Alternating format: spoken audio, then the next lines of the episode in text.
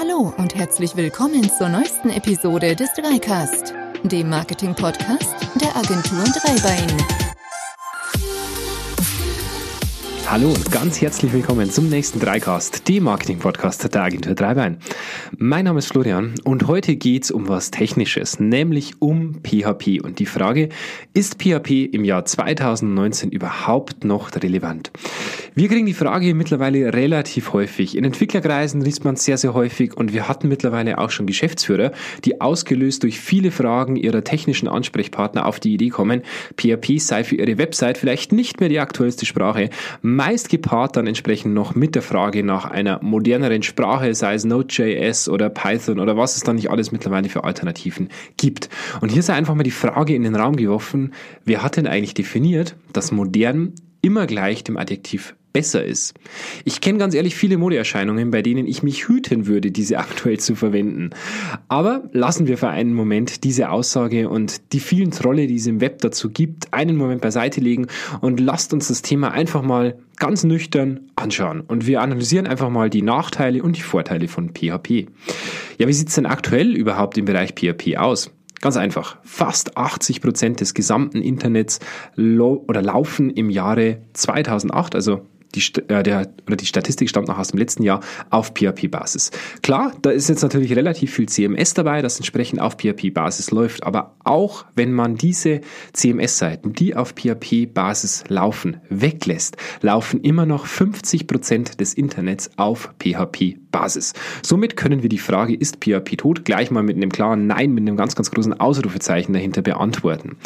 Aber lasst uns entsprechend mal einen genaueren Blick doch auf die Kritik werfen, die gegenüber PHP so häufig geäußert wird. Nummer eins: PHP ist nicht skalierbar. Mhm. PHP skaliert also nicht. Lasst uns doch mal einen kurzen Blick auf die größten Webseiten werfen, die mit PHP laufen. Da gibt's zum einen Wikipedia, da gibt's Facebook, da gibt's Flickr, da gibt's Tumblr. Ja, muss ich dazu mehr sagen, PHP kann enorm skaliert werden. Es kann vor allem auch einfach skaliert werden. Die Skalierbarkeit ist ja eine enorm wichtige Eigenschaft für Betreiber, die im Regelfall mehr und mehr Traffic erwarten, je größer und je älter eine Website wird. Und im PHP sind diese Technologien halt sehr, sehr, sehr, sehr gut erprobt. Es gibt Load Balancer, die im äh, Falle einer großen Last entsprechend die Aufrufe verteilen. Ihr könnt bei PHP die Last entsprechend immer auf viele verschiedene Server aufteilen und so weiter. Also es gibt unfassbar viele Möglichkeiten, PHP hochzuskalieren. Und wenn es keine besseren Beispiele als Wikipedia und Facebook gibt, naja, dann weiß ich auch nicht. Klar, die haben ihre eigenen Anpassungen und Tweaks daran, aber grundsätzlich ändert das nichts an der Grundsprache dieser beiden Seiten. Kritik Nummer zwei. PHP ist langsam. Ja, das Argument stammt aus einer anderen Zeit. Und zwar zu Zeiten von PHP 5.2 mag dies noch der Wahrheit entsprochen haben, aber mit der Einführung von PHP 7 hat sich hier wirklich unglaublich viel getan. Das Argument ist so ein bisschen, als würdet ihr sagen, dass Windows langsam sei, weil euer letzter Windows-Rechner ein XP-Gerät mit einem Pentium 3 oder 4 war. PHP ist mittlerweile sauschnell. Wirklich sehr, sehr, sehr, sehr schnell. PHP hat Ende 2012 wirklich ein massives Makeover erfahren und meldete sich dann 2014 mit der Version 7 zurück. So ein bisschen ähnlich wie bei Windows, da wurden auch oder wurde auch eine Version entsprechend übersprungen. Also die Version 6, die gab es tatsächlich nie. Genauso wie bei Windows quasi die Version 9, aber die Version 7 kam entsprechend 2014 raus und war wirklich ein massives Makeover. Und viele Funktionen kamen entsprechend hinzu, ähm, die wirklich leicht mit Alternativen, die da entsprechend heißen Python oder Ruby und ähnliches mithalten können. Aber die Geschwindigkeit nahm mit der Version 7 brutal zu. Ein Skript, das im PHP 5.3 zum Beispiel noch 100 MB RAM brauchte, braucht im PHP 7 nur noch 8 MB. Und auch die Geschwindigkeit wurde um mehr als das Doppelte gesteigert. Vergleichen wir PHP doch einmal mit ein paar Alternativen, die es mittlerweile gibt. Wir haben das Ganze mal ein bisschen, ein bisschen recherchiert, langsam Florian, und das Ganze einfach mal betrachtet, wie schaut es denn im Vergleich zu anderen aus? Und da ist es wirklich ganz, ganz interessant, denn PHP ist zum Beispiel im Vergleich zu Node bis zu dreimal schneller. Hintergrund ist ganz einfach. Und zwar, man sagt ja, PHP ist nicht multikernfähig. Also ihr könnt mit PHP quasi nur auf einem Prozessorkern gleichzeitig rechnen. Und Node.js ist multicore-fähig und deswegen besser. Ja, Pustikuchen. Im Vergleich ist es so, dass Node.js tatsächlich nur bei der reinen Addition schneller ist, weil es da ein bisschen besser optimiert ist. Aber PHP erreicht teilweise bis zu die, oder bis die achtfache Performance, die Node.js erreicht. Und nicht erst seit iPhone und Co. wissen wir, dass es nicht nur auf die Zahlen ankommt, sondern auch das, was ihr daraus macht. Denn es ist ganz einfach, PHP kann durchschnittlich ca. 31.000 Abfragen pro Sekunde verarbeiten und Node.js entsprechend nur 5.000. Und dann bringt euch die geilste Multicore-Anwendung nichts, wenn dann am Schluss das Ganze trotzdem erstmal ein Sechstel dessen ist, was mit PHP entsprechend möglich ist. Kritikpunkt Nummer drei: PHP sei nicht sicher. Der Gedanke kommt häufig daher, dass PHP entsprechend unter einer Open Source Lizenz läuft. Das heißt natürlich, ihr könnt den Quellcode überall einsehen, er ist komplett kostenlos nutzbar. Das ist gleichzeitig ja auch der Riesenvorteil davon. Ihr könnt es komplett kostenfrei einsetzen, müsst keine Lizenz dafür erwerben und so weiter. Nachteil ist natürlich, also Nachteil in Anführungszeichen, jeder Entwickler kann in diesen Quellcode reinschauen und kann schauen, was tut sich da. Das ist natürlich bei PHP so, mit der enormen Anzahl an Entwicklern wird dieser Quellcode tagtäglich ein Stückchen besser und weiterentwickelt.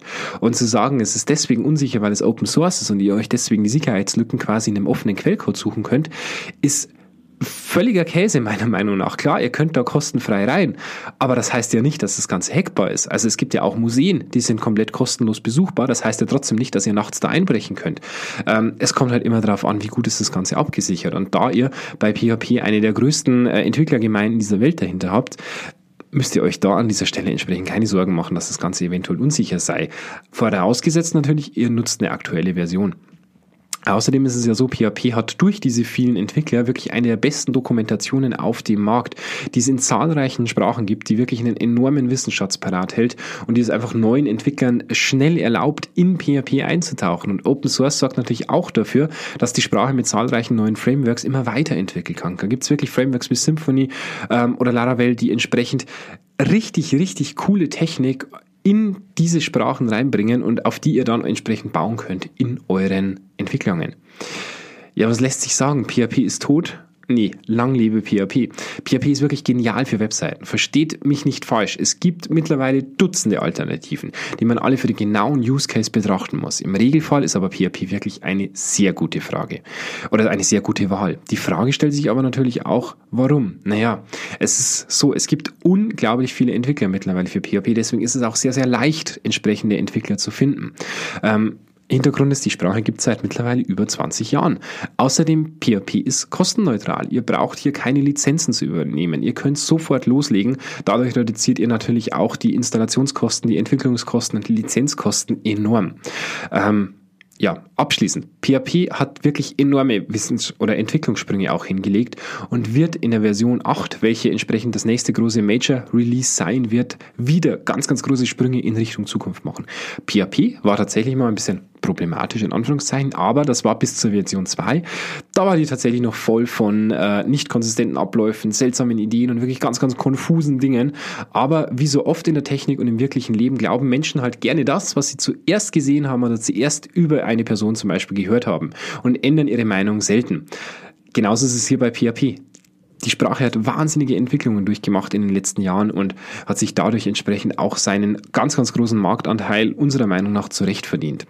Ist PHP immer die beste Programmiersprache? Nein, auf keinen Fall. Das war auch nicht Ziel dieses Podcasts und Ziel unseres Blogbeitrags, aber es ist mit Sicherheit auch keine schlechte Option. Man muss im Einzelfall entsprechend prüfen, welche Anforderungen ein Projekt hat und anhand dessen die Anforderungen äh, genau analysieren und dann entsprechend entscheiden. Aber bitte, bitte, bitte, kommt nicht auf die Idee, schaut euch an andere Sprachen an und sagt, wow, cooles Design, coole Optik, ganz, ganz neuer Markt, gibt es seit zwei Jahren, mega moderne Ansätze.